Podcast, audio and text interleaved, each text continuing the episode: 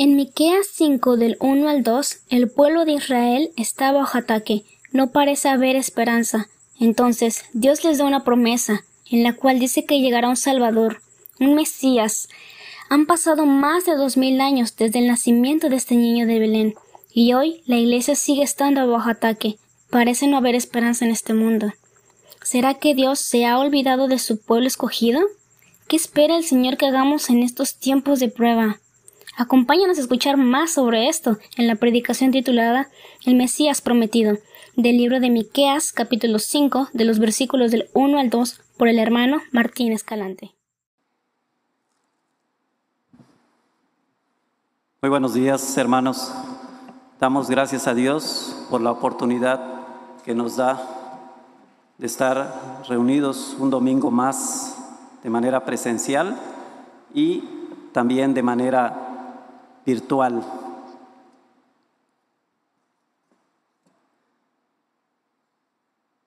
Como sabemos, ¿verdad? Nuestro pastor pues se encuentra eh, enfermo, igual que, que, su familia, ¿verdad? Pero uh, nuestras oraciones están con ellos. Y tenemos confianza en que el Señor Jesús cuida de nosotros en todo tiempo y en todo momento porque somos sus hijos. Yo era pitcher relevista, me metían a tirar una entrada, ¿verdad? Y eh, el día de hoy eh, me siento así, ¿verdad? Hemos tenido pocos días eh, para poder estar aquí, pero damos gracias a Dios y confiamos en que su Espíritu Santo nos dirige. Muy bien, hermanos, dicho esto, vamos a pedir la dirección de nuestro Dios. Padre, estamos delante de tu presencia. Te damos muchas gracias porque nos permites estar en esta mañana, en este lugar, Señor, para exponer tu bendita palabra. Te suplicamos, Señor, que sea tu Santo Espíritu el que nos dirija, que no sea nuestro intelecto, nuestro conocimiento, Padre y que tú puedas bendecirnos a través de esta palabra, Señor, que quede grabada en nuestras mentes, en nuestros corazones. Y te suplicamos, Señor, que no seamos nosotros, sé tú, Padre, sé tú el que le hables a tu pueblo en esta mañana, Señor. Te doy muchas gracias en el nombre de Cristo Jesús. Amén. Busquemos en nuestras Biblias, hermanos, si hacen el favor de acompañar, en Miqueas capítulo 5, versículos 1 y 2. Miqueas capítulo 5, versículos 1 y 2. Es un profeta menor, eh, poco escondido para buscarlo, ¿verdad? Pero que tiene una de las profecías exactas, porque en ella se anuncia el nacimiento del Mesías prometido, en ella se anuncia a nuestro Señor Jesucristo, nuestro Salvador. Dice la palabra del Señor en Miqueas 5:1. Rodéate ahora de muros, hija de guerreros.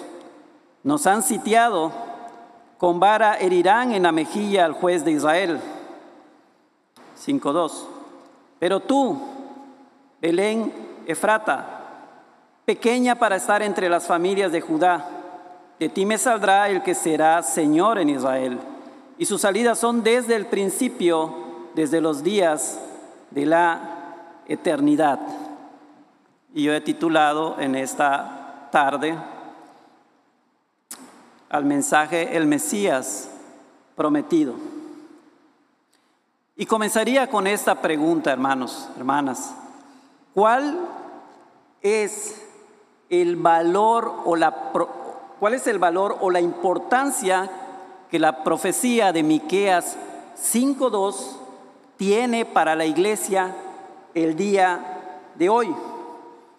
Recordemos este pasaje muy conocido, ¿verdad? Eh, cuando los, líderes religiosos de Israel, ¿verdad? Eh, fueron al rey, el rey Herodes los mandó a llamar y todos recordamos esa famosa visita de los magos del oriente, otros dicen que eran dignatarios. Ellos llegan a Jerusalén y le preguntan al rey Herodes dónde ha de nacer el Cristo. Y ellos inmediatamente responden, en Belén de Judea, porque así está escrito. Entonces citan este pasaje del profeta Miqueas. Y ellos sabían esto porque sabían lo que dice el texto en el libro de Miqueas capítulo 5, versículo 2. Miqueas era un profeta del siglo VIII antes de Cristo y contemporáneo de Isaías. Eh, era un periodo muy, muy difícil en la historia de Israel. De hecho, se menciona que Miqueas es eh, la parte comprimida del libro de Israel, del libro de Isaías, perdón. Por un lado, la nación, hermano, estaba sufriendo una profunda corrupción interna, tanto en lo moral, en lo espiritual, en lo político. Y creo que no han cambiado mucho las cosas, ¿verdad? Hoy día vemos nosotros que el estado de Tlaxcala se ha unido, ¿verdad?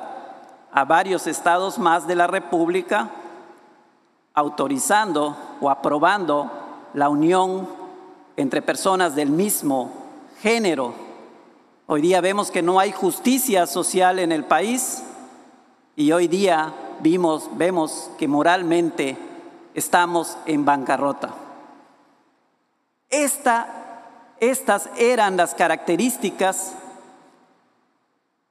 del pueblo al cual Miqueas le estaba hablando. Y estas son las características del pueblo al cual Dios le sigue hablando a través de su palabra. Por otro lado, tenían ellos la amenaza del ejército asirio. De hecho, en un futuro muy cercano se iba a propiciar una derrota muy humillante, una derrota muy humillante al pueblo de Israel. Y a eso es a lo que se refiere el profeta en el versículo número 1 de Miqueas 5. Dice el versículo número 1, rodéate ahora de muros, hija de guerreros. Nos han sitiado con vara y dirán la mejilla al juez de Israel.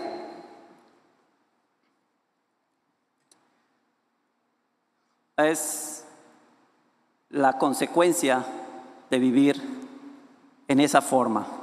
Los reyes que nosotros vemos en la Biblia habían fracasado, porque no buscaban hacer la voluntad de Dios, sino buscaban hacer la voluntad de ellos mismos. Y hermanos, esto pasa en nuestras vidas el día de hoy. No buscamos hacer la voluntad de Dios, Buscamos hacer nuestra propia voluntad y nadie puede estar por encima de lo que Dios dice en su palabra, porque su palabra se va a cumplir. Dios no es hombre para mentir. La palabra de Dios se cumple. Hay tres cosas que Miqueas nos dice de este rey que había de nacer en Belén.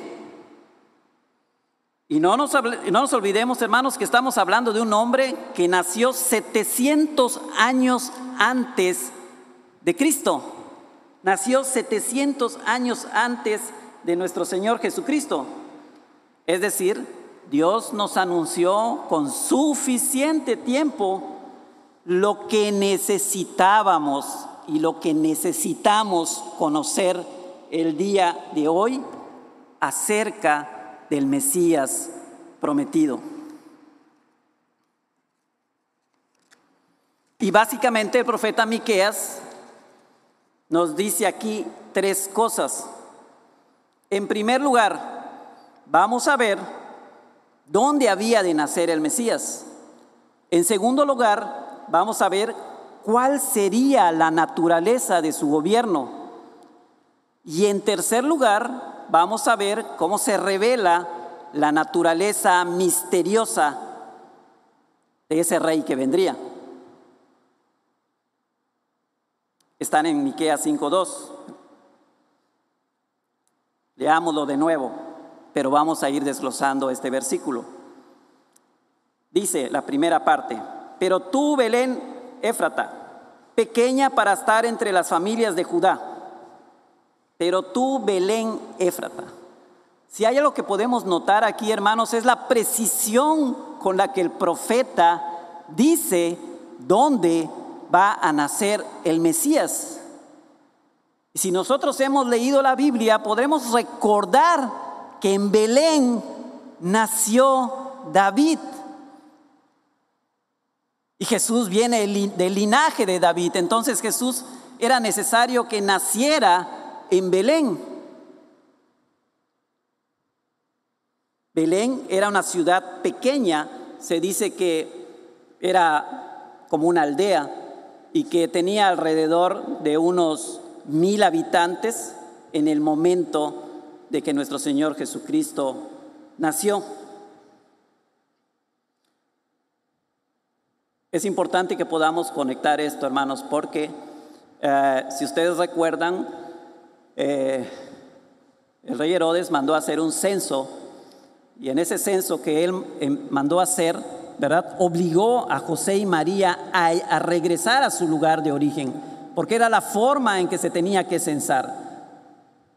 Entonces, ah, hoy día si se tendría que hacer un censo, ¿verdad? A lo mejor tendríamos que regresar a nuestra población para que fuera correcto el censo. Entonces, obligó a María y a José a regresar a Belén para que del linaje de David viniera ese rey y se cumpliera lo que dicen las escrituras. Lo que nosotros podemos ver aquí, hermanos, es la precisión con la que Dios trabaja. Y esto, hermanos, solamente nos da certeza que cuando Dios promete algo, lo cumple. Hoy día estamos viviendo días difíciles, muy complicados, no solo por la pandemia, estamos viviendo días difíciles en todo sentido tal cual se vivía en el pueblo de Israel. No importan las circunstancias y no importan los problemas que estemos viviendo, podemos descansar en que las promesas de Dios se van a cumplir.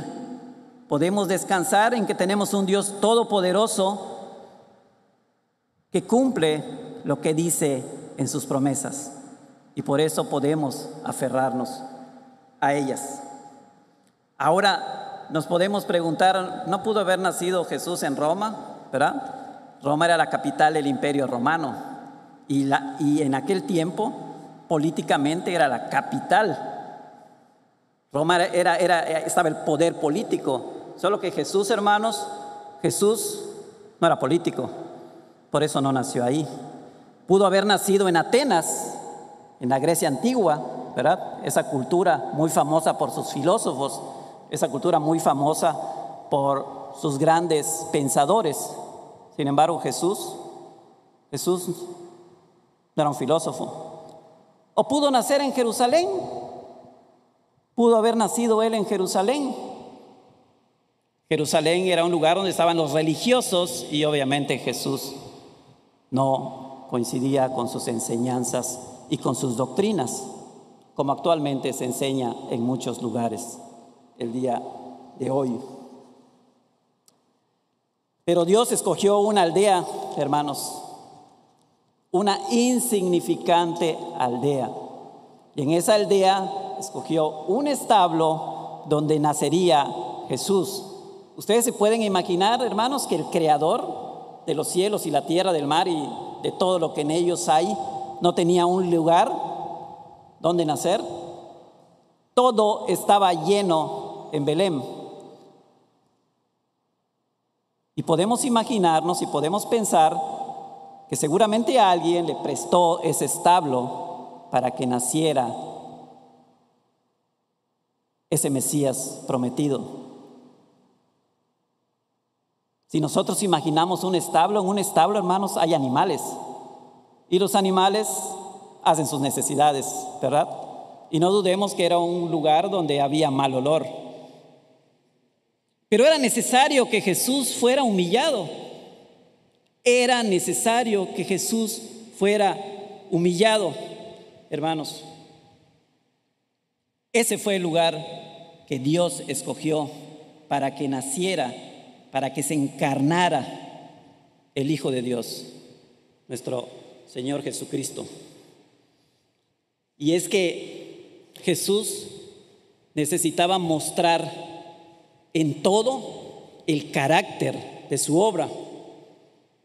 Nosotros entendemos que Jesús no vino a ser servido, Jesús vino a servir, y lo vemos en Marcos.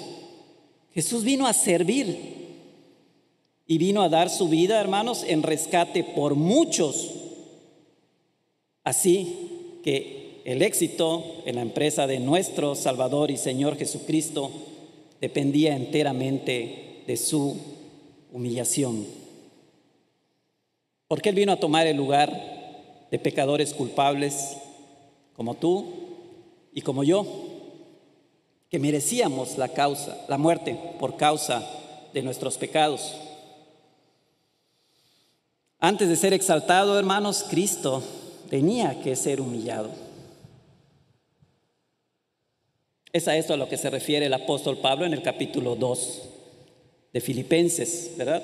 Cuando dice, haya pues en vosotros ese sentir que hubo un Cristo Jesús, el cual siendo en forma de Dios, no estimó el ser igual a Dios como cosa a que aferrarse, sino que se despejó a sí mismo, se despojó a sí mismo tomando forma de siervo, hecho semejante a los hombres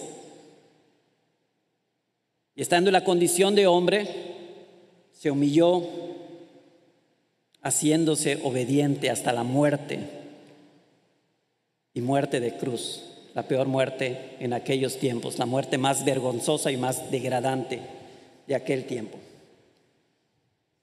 Notemos, hermanos, cómo el apóstol Pablo nos está describiendo los niveles de humillación, de nuestro Señor Jesucristo. Siendo en forma de Dios, Él se hizo hombre. Y ya de por sí eso era una humillación para la segunda persona de la Trinidad que se encontraba en el trono reinando con su Padre. Pero hermanos, no fue cualquier tipo de hombre. Fue un siervo, ¿verdad? Y no fue cualquier tipo de siervo, sino que fue entregado a la muerte por cada uno de nosotros, pero no fue cualquier tipo de muerte. Su muerte fue en una cruz, de manera vergonzosa. Dios lo humilló hasta lo sumo y era necesario la cruz y después el trono. Y eso tenía que ser evidente, hermanos, tanto en el lugar y las circunstancias de su nacimiento. El Mesías nació en la aldea de Belén. Pero Dios no quiso revelarnos solo esto a través de Miqueas, donde había de nacer el Mesías, sino también, en segundo lugar, nos revela la naturaleza de su gobierno. Veamos en Miqueas 5:2 ahí mismo dice, "De ti saldrá de ti me saldrá el que será Señor en Israel." En algunas versiones dice, "De ti saldrá." Es de ti me saldrá el que será Señor de Israel. Hay dos cosas en este texto, hermanos, que se nos señala, ¿sí? acerca de este personaje que iban a ser en Belén. Por un lado nos dice que viene con autoridad, nos dice que Él es un gobernante, que Él es un Señor, pero por otro lado nos dice que su gobierno es un gobierno muy, muy peculiar, porque Él no viene a gobernar en su propio nombre, Él no viene a implantar su propia voluntad, sino la voluntad de Dios. ¿Por qué fracasaron todos los reyes de los que se habla en el Antiguo Testamento? Porque quisieron hacer su propia voluntad y no la voluntad de Dios. ¿Por qué fracasamos muchas veces en lo que queremos lograr en cualquier área de nuestra vida? Porque los queremos hacer en nuestras propias fuerzas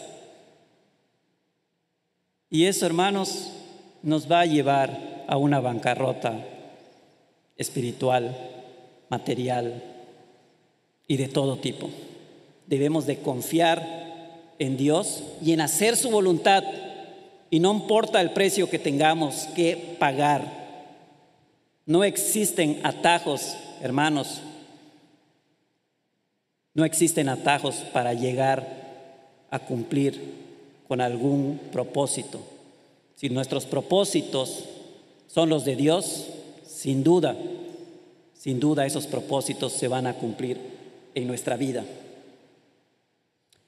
Notemos en el texto que no dice de ti saldrá, dice de ti me saldrá. En algunas versiones dice de ti saldrá, pero en otras versiones dice de ti me saldrá el que será Señor en Israel. En otras palabras, ese que nacerá de ti vendrá de mi parte, dice Dios. Ese que nacerá de ti vendrá de mi parte. Si recordamos en Primera de Samuel capítulo 16, el versículo 1, la palabra de Dios dice, no es necesario que lo busquen, pues si lo quieren buscar está bien. Dijo Jehová a Samuel, ¿Hasta cuándo llorarás a Saúl? Habiéndolo yo desechado para que no reine sobre Israel. Llena tu cuerno de aceite y ven y te enviaré a Isaí de Belén, porque de tus hijos me he provisto rey. ¿De dónde viene Jesús? De la raíz de Isaí, ¿verdad? porque de tus hijos me he provisto rey. Si nosotros recordamos en aquellos tiempos, para ungir un rey, se le ungía con aceite, ¿verdad? Ese era el propuesto en ese tiempo.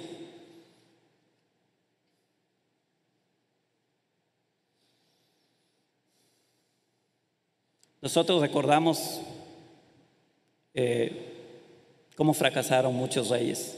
El mismo David, ¿verdad? Que fue conforme al corazón de Dios, cometió faltas gravísimas se equivocó muchas veces porque era de carne y hueso, era un ser humano como tú y como yo, que nos equivocamos. Sin embargo, tuvo la virtud de arrepentirse, aunque sabemos que Dios, por medio del Espíritu Santo, nos convence de pecado, ¿verdad? Nos convence de justicia y de juicio. En nuestras propias fuerzas no nos arrepentiríamos. En nuestras propias fuerzas no buscaríamos a Dios. Este gobernante que Dios promete en Miqueas 5:2 vendría de parte de Dios para hacer su perfecta voluntad. En otras palabras, este gobernante es del que habla el texto. Él viene a hacer posible que hombres y mujeres pecadores se sometan voluntariamente al gobierno de Dios sobre sus vidas. Vayamos a Miqueas 5:4, ahí están cerquita, bueno. Miqueas 5:4 dice: "Y él estará y apacentará con poder de Jehová, con grandeza del nombre de Jehová, su Dios, y morarán seguros, porque ahora será engrandecido hasta los fines de la tierra." Y hoy, hermanos, si leemos bien este pasaje, lo voy a volver a leer, y Él estará y apacentará con poder de Jehová, con grandeza del nombre de Jehová su Dios, y morarán seguros, porque ahora será engrandecido hasta los confines de la tierra. Estamos en la ciudad de Mérida, en el estado de Yucatán, año 2020, día 13 de diciembre, y esta profecía se está cumpliendo hasta los confines de la tierra, hasta Mérida, Yucatán, hasta Campeche, hasta África, todos los continentes.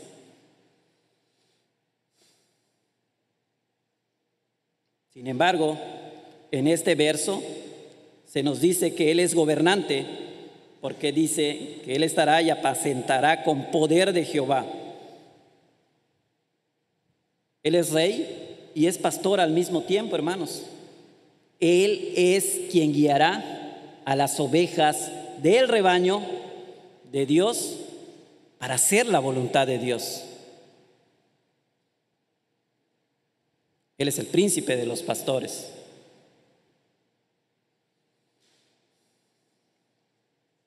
Por esta razón Él llamó a doce apóstoles, ¿verdad? Él no construyó un ejército. Él llamó a doce hombres y los entrenó para que estos sirvieran como pastores y maestros del pueblo de Dios. Recordemos esta conversación entre Jesús y Pilato, que estoy seguro que ustedes la han, la han leído, la han escuchado. Jesús le dijo, mi reino no es de este mundo. Pilato estaba muy confundido y creo que cualquiera en su lugar hubiera estado muy confundido. Le dijo a Jesús, porque tú dices que tienes un reino, tú dices que tienes un reino, pero este reino no es de este mundo. Por fin, ¿eres rey o no eres rey? La respuesta de Jesús fue contundente. Tú dices que yo soy rey, tú dices que yo soy rey. Para esto yo he nacido. Y para esto he venido al mundo para dar testimonio a la verdad. Todo aquel que es de la verdad, oye mi voz. En otras palabras, por supuesto que soy un rey, Pilato, pero no el tipo de rey con el que tú estás acostumbrado a tratar. Todo aquel que conoce y practica la verdad, ese es un súbdito de mi reino. Y sabemos que Jesús es el camino, la verdad y la vida. Todo aquel que practica la verdad es un súbdito del reino de Jesús. Él dice, mi reino es un reino de verdad, mi reino es un reino de justicia, es un reino que está centrado en la palabra de Dios. Esa es la naturaleza del gobierno que este gobernante de Miqueas 5:2 vino a implantar.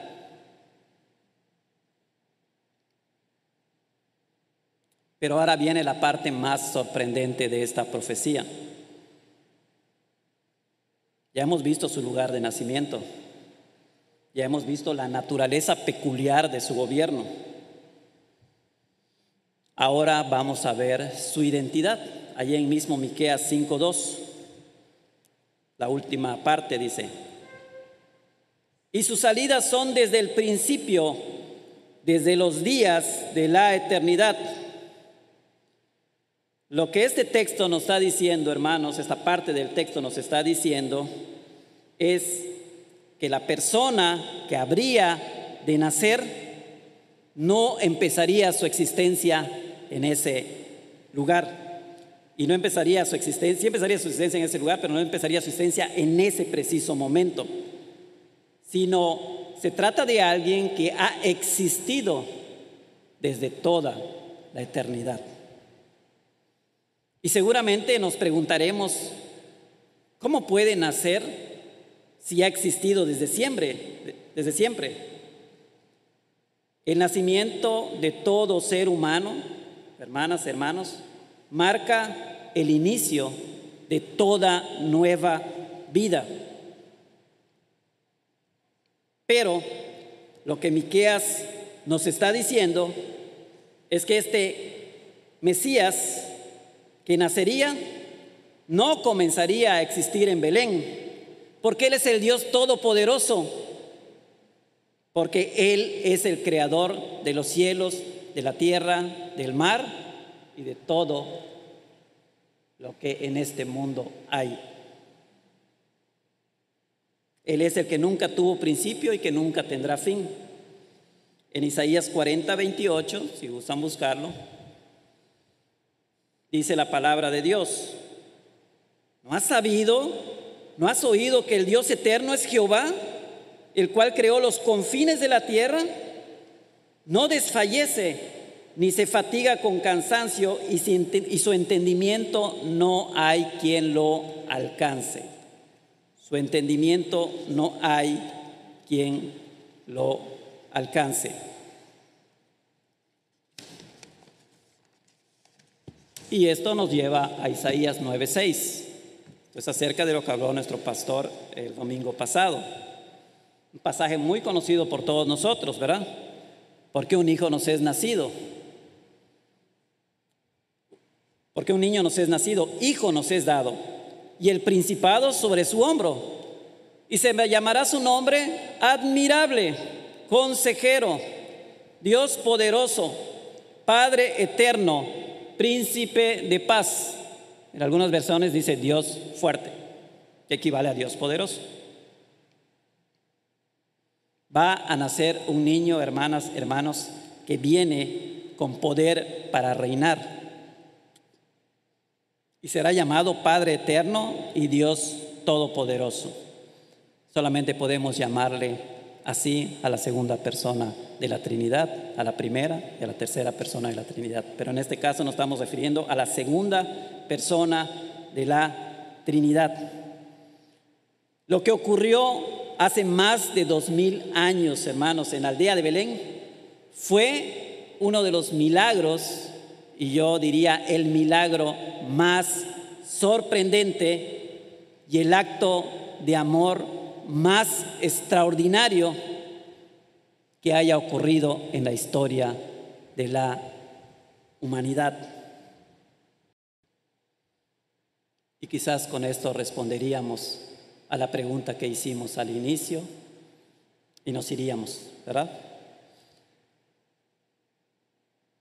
¿Qué importancia tiene la profecía de Miqueas o qué valor tiene la profecía de Miqueas, como le quieran decir? 5.2 para la iglesia en el día de hoy. La única forma y la única manera que nosotros podamos solucionar todos los problemas no está en nuestras manos, está en las manos de aquel que nació en Belén. Está en las manos de aquel que nació en Belén. Dios el Hijo asumió su naturaleza humana como la tuya y como la mía para salvar a pecadores. Él era igual que tú y era igual que yo, con una diferencia muy importante, que Él nunca pecó. Él vivió una vida perfecta nosotros reconocemos, nosotros nos acordamos que la palabra de Dios dice que el que no era pecado se hizo pecado. Pero no es se hizo pecado, hermanos, es se hizo ofrenda por el pecado. El que no cometió pecado se hizo ofrenda por el pecado. Su naturaleza humana. He aquí la la solución al dilema, hermanos. ¿Sí? Iba a nacer un niño en Belén, ¿verdad? Pero ese niño era ni más ni menos que la segunda persona de la Trinidad, que por amor a nosotros decidió venir como hombre para salvarnos. Decidió venir como hombre para salvar al mundo de los pecadores muriendo en la cruz del Calvario.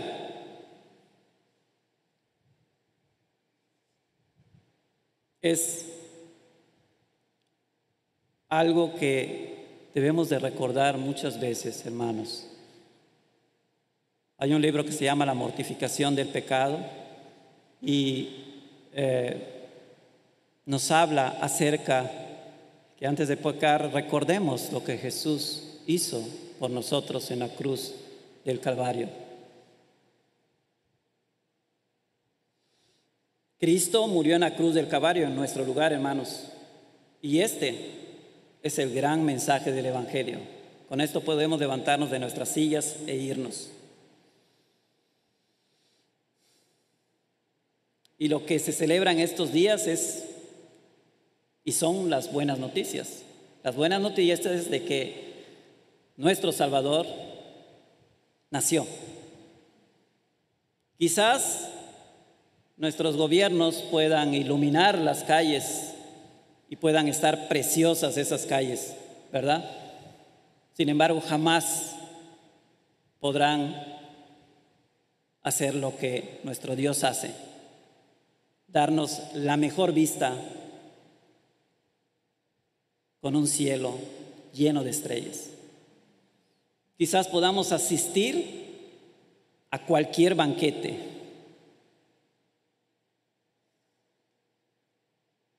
Pero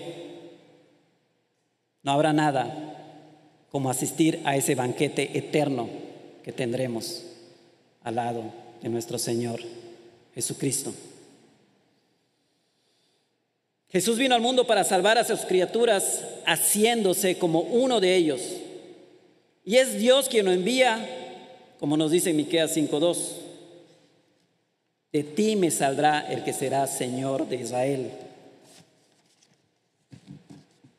Y viene de parte de mí, dice Dios. El nacimiento de Cristo que se celebra en estos días, hermanos, nos recuerda que todos tenemos un serio problema con la justicia de Dios. Todos tenemos un serio problema con la justicia de Dios. Porque todos hemos violado de manera continua la ley moral de Dios. Todos, Romanos 3:23 lo dice, por cuanto todos pecaron y están destituidos de la gloria de Dios. Todos pecamos. Es decir, hermanos, hacemos lo que no debemos de hacer y dejamos de hacer aquello que debimos de haber hecho. Y la Navidad o la Natividad nos recuerda también que Dios decidió amar a sus criaturas rebeldes al punto de diseñar un costosísimo plan de salvación. Quisiera que, quisiera que Él perdonara pecadores sin pasar por alto su justicia. Dios es, Jesús es la propiciación por nuestros pecados. Porque el pago de nuestra deuda, hermanas, hermanos, fue muy alto. El pago de nuestra deuda fue muy alto. Costó la preciosa sangre de nuestro bendito Señor Jesucristo. Así que nosotros tenemos un gran problema. Tenemos un gran problema y una sola solución. Cristo es la solución para nuestros pecados. Porque hay un solo mediador entre Dios y los hombres. Hay un solo mediador entre Dios y los hombres. Jesucristo, hombre. La tierra está plagada de idolatría de todo tipo. Adorando vírgenes, adorando santos, adorando cualquier cosa. Y cualquier cosa que ocupe en tu corazón el lugar de Dios es un ídolo. Y no necesariamente tienen que ser figuras hechas de yeso. Puede ser la televisión, puede ser tu celular, pueden ser tus hijos. Cualquiera de estas cosas, si están ocupando el lugar de Dios en tu corazón, son ídolos. nosotros tenemos un gran problema y una sola opción. Por esto, por esto el mismo apóstol Pablo nos dice que no intentemos ganar el mundo en nuestras fuerzas, que no intentemos ganar el mundo con nuestras obras. Hermanos, por gracia somos salvos, es gratuito. Y es por medio de la gracia de Dios, es por medio de Cristo y es por medio de la fe. Como decían los reformadores, solo gracia, solo Cristo, solo fe, solo ideo gloria.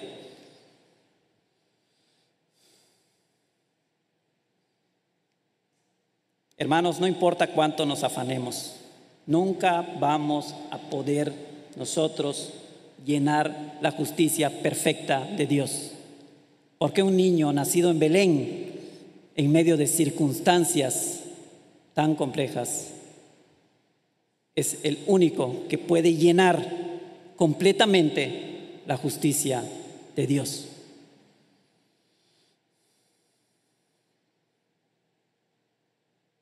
Cristo vino a morir en una cruz en lugar de personas desobedientes, como todos nosotros.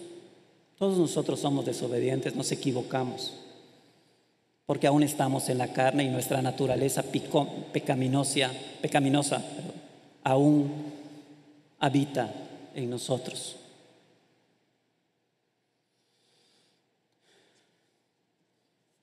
Cristo vino a morir en una cruz para que todo aquel que en Él crea no se pierda, hermanos, sino que tenga vida eterna. Por eso nuestra, al pensar en la Navidad, nuestra mirada no debe de estar, hermanos, en el pesebre, nuestra mirada debe de estar en el Calvario.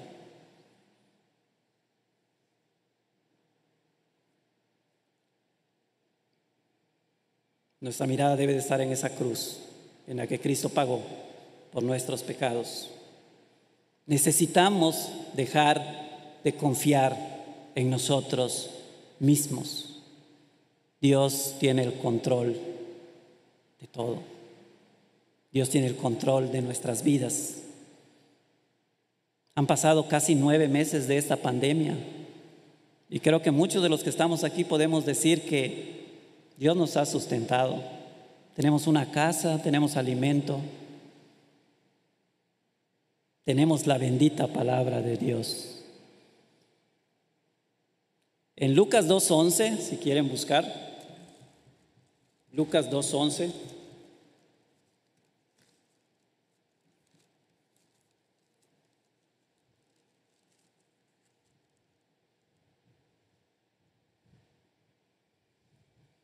Lucas 2.11, dice la palabra de Dios, que os ha nacido hoy en la ciudad de David un Salvador, que es Cristo el Señor. Este es el cumplimiento de la profecía de Miqueas 5:2. Miqueas no vio cumplida su profecía, pero nosotros sí lo estamos viendo y esto es un privilegio. Y saber que tenemos un Salvador que vino a morir por nuestros pecados esto, hermanos, nos da certeza porque nació Cristo en Belén y el profeta lo dijo de manera exacta.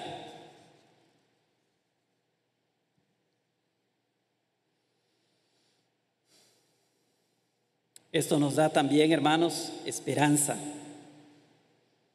de lo que los otros profetas dijeron, también se va a cumplir. Vendrá un reino, hermanos, que será el reino que cada uno de nosotros estamos esperando. Vamos a Apocalipsis 21 de 1 al 7 y con esto termino. Apocalipsis 21 del 1 al 7. Dice la palabra del Señor. Vi un cielo nuevo y una tierra nueva, porque el primer cielo y la primera tierra pasaron, y el mar ya no existía más. Y yo, Juan, vi la santa ciudad, la nueva Jerusalén, descender del cielo de Dios, dispuesta como una esposa, ataviada para su marido. Y oí una gran voz del cielo que decía, He aquí el tabernáculo de Dios con los hombres, y Él morará con ellos, y ellos serán su pueblo y Dios mismo estará con ellos como su Dios. Enjugará Dios toda lágrima de los ojos de ellos y ya no habrá más muerte, ni habrá más llanto, ni clamor, ni dolor, porque las primeras cosas pasaron.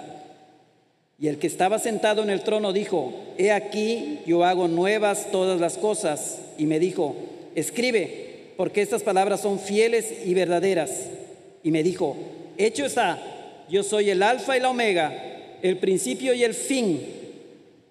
Al que tuviere sed, yo le daré gratuitamente de la fuente del agua de la vida.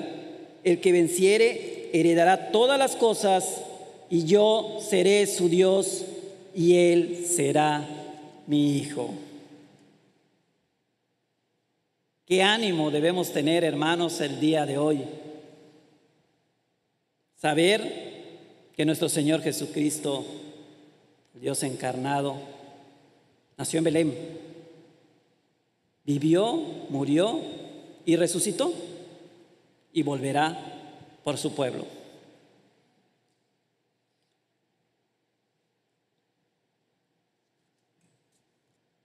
Qué bendición, hermanos, saber que tenemos un Dios todopoderoso, que tenemos un Salvador. Vamos a orar, hermanos. Padre, muchas gracias por tu palabra, Señor. Sabemos que tú eres un Dios todopoderoso. Sabemos que tú eres un Dios veraz, que nos da certeza a través de tus profecías, Señor, porque vemos el cumplimiento de cada una de ellas. Y vemos, Señor, que tu palabra se ha cumplido. Y vemos, Señor, que tenemos esperanza por medio de Jesucristo. Y vemos que tenemos esperanza en aquel que es nuestro mediador ante ti. Te damos muchas gracias, Señor, por tu bendita palabra, en el nombre y por los méritos de nuestro Señor Jesucristo. Amén.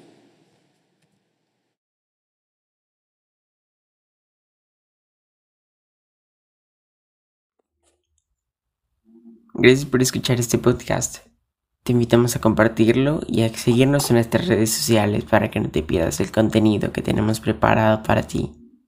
También nos puedes encontrar en nuestra página web www.ibismerida.org y contáctanos al correo ibismerida.gmail.com. Gracias por acompañarnos. Hasta la próxima.